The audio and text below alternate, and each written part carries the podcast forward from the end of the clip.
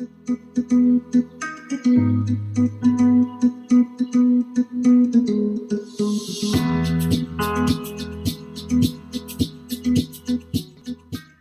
bonjour, aujourd'hui euh, Oreille de co-développeur accueille euh, Isabelle Coulot-Sainz.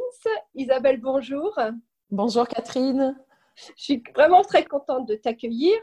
Nous nous étions rencontrés euh, lors de Codev Med en 2018 et euh, surtout tu avais participé aussi à une, à une table ronde dans le cadre du forum ouvert dont le sujet était en quoi faire du Codev avec les jeunes peut-il transformer leurs relations de groupe et les apaiser? Mm. C'est une des raisons pour lesquelles tu es notre invité aujourd'hui. Et euh, avant de démarrer, veux-tu nous partager un petit peu quelque chose de toi, qui tu es? Donc voilà, je m'appelle Isabelle, j'ai 49 ans, je suis directrice d'école, ancienne pharmacienne il y a très très longtemps. Et j'enseigne à des enfants de primaire, donc euh, depuis maintenant 26 ans. Je pratique le CODEV depuis très régulièrement et je l'utilise avec mes élèves, à la fois dans la classe pour réguler des petits soucis et puis aussi euh, des petites pistes pour euh, les amener à mieux gérer les relations notamment, et aussi la confiance en eux, le prendre le temps de tout ça. Donc c'est vraiment un outil qui est devenu important dans ma vie. Est-ce que tu auras un exemple concret de ce qu'a porté le co-développement? Quand tu dis réguler des soucis, tu peux donner un exemple concret? Par exemple, typiquement, on a des classes entre 25 et 30 élèves. Euh, qui sont dans des situations qui sont pas toujours simples, notamment émotionnelles. Et dans leur euh, vie perso, il n'y a pas beaucoup de place pour euh, le temps collectif d'échange. Quand ils arrivent à l'école, on est beaucoup dans de l'individuel. Même si on n'est jamais seul, on est beaucoup dans de l'individuel. Et on est très rarement dans du collectif de pensée, dans du collectif de partage et dans du collectif d'organisation. C'est très rare même si on fait des ateliers, même si on travaille en groupe. Le CODEV, avec sa structure, les, les six étapes du CODEV, bah, ce n'est pas quelque chose qu'on utilise. Et alors, du coup, je l'ai un peu adapté, moi, et je m'en sers notamment quand il y a des conflits récurrents entre élèves. Dans ce cas-là, je prends le groupe comme euh, témoin, on s'installe en cercle. Il y, a, il y, a, un meneur, alors au départ de l'année, c'est souvent moi qui fait le facilitateur.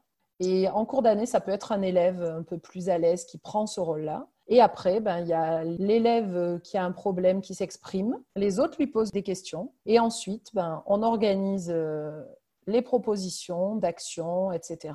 Et la personne dit ce qu'elle va retenir. L'élève dit Ah oui, ben, je suis d'accord avec ce que tu as dit là, je n'y avais pas pensé, euh, je vais peut-être faire comme ci, comme ça. Alors, ce qui est marrant avec les enfants, c'est que par rapport au cercle de codef d'adultes, c'est qu'ils n'ont absolument aucun frein sur les réponses et ils sont très, très directs. C'est ça qui est assez bluffant c'est que bah, chaque enfant va apporter son regard. Alors évidemment, on retrouve la réalité de la vie, c'est-à-dire il y a des grands parleurs et des petits parleurs, et il y a aussi des gens qui n'arrivent pas à participer. Et dans une classe qui est plus compliquée, c'est que comme le groupe est très grand, on ne peut pas faire de codev en classe entière. Donc je suis obligée de sortir mhm. un groupe de la classe, les autres travaillent en autonomie, et je prends ce groupe pour faire un témoin petit groupe de codev, parce que sinon ça ne marche pas.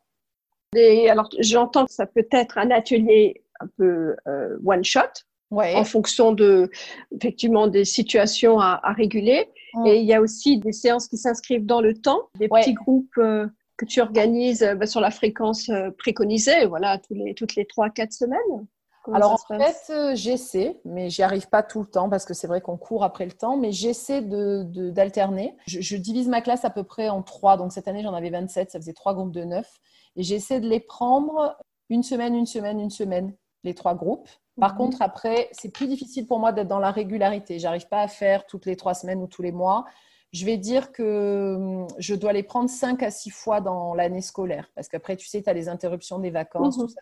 Mais c'est vrai que, par exemple, ce que je peux constater, c'est mhm. que les petites choses euh, qui se mettent en place, c'est la qualité d'écoute. Aujourd'hui, ils sont capables d'écouter ce que l'autre a à dire, à apporter, plus avec le cœur et surtout en étant plus présent. Voilà, bon, parallèlement, je fais aussi des petites séances de méditation quotidienne ou de sophro avec de la respiration de pleine conscience, tout ça. Donc, c'est vrai qu'ils sont, sont pas mal ancrés sur euh, le lien, le corps, l'esprit, mm. l'importance de respecter l'autre, tout ça. Donc, euh, bon.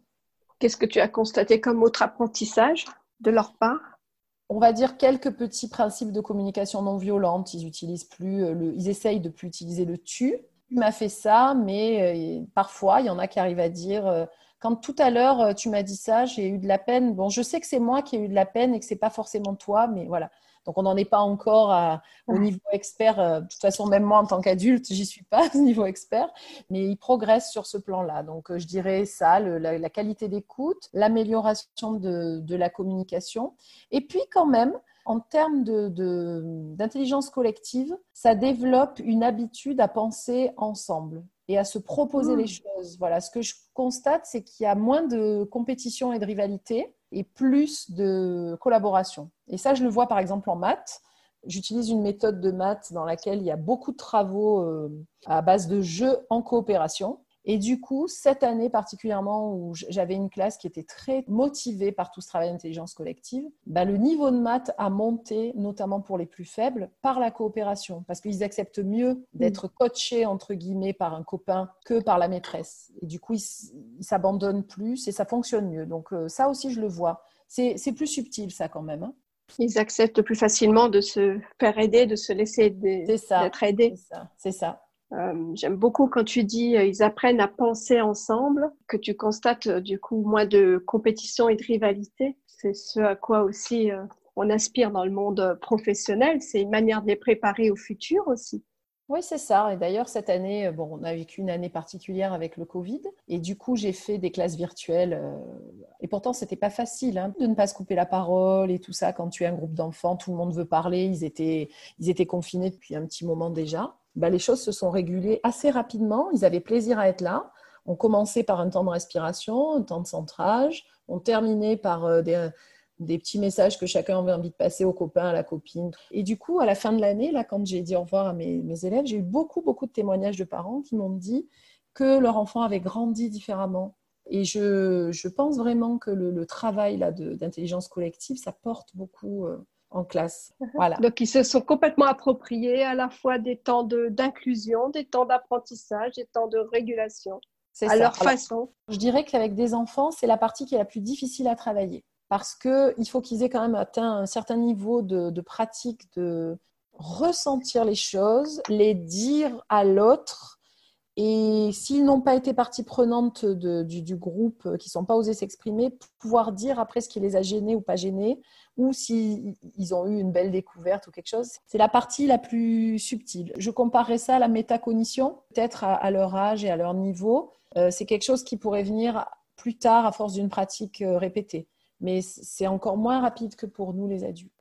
Et je pense que si nous, adultes, on arrive à aller sur ce chemin-là, eux, enfants, ils vont nous apprendre des choses parce qu'ils ont beaucoup mmh. moins de filtres que nous. C'est ça. Donc, euh, on, va, on va se faire du bien mutuellement. Pour terminer, sur une note euh, optimiste, concernant plutôt l'éducation nationale, aujourd'hui, la pédagogie évolue aussi et on est davantage dans une pédagogie par l'exemple, par l'action. Tu aurais envie de rajouter un dernier mot sur cela pour l'avenir, comme une note ah. de. Je, ouais, ouais, ouais, je nous souhaite, euh, je nous souhaite de travailler le cœur à cœur. Je pense que ça manque dans l'éducation nationale. C'est mmh. quelque chose que, dans le cadre d'un codev, là, dans un groupe avec lequel je travaille, on, a cette formule qui est venue, le cœur à cœur. Et aujourd'hui, je dirais que hum, si l'éducation nationale pouvait arrêter de fonctionner uniquement en termes descendants, mais être plus en termes horizontal et collaboratifs, tout le monde aurait à y gagner. Nous, en tant qu'enseignants, euh, pour le bien-être au travail et, la paix, et puis les, enfants et les jeunes euh, pour apprendre à se positionner et, à être armés aussi pour avancer dans la vie de manière euh, unie et solidaire et, pas ni avec des peurs, ni avec des jugements, ni avec des a priori. J'ai beaucoup d'espoir là-dedans et je suis sûre que chacun à notre niveau, on va réussir à améliorer ça. Eh écoute, je te propose qu'on termine sur cette belle note d'espoir. Merci beaucoup Isabelle. Merci d'avoir participé à Oreille de co-développeur. Merci à toi. À très bientôt. à bientôt.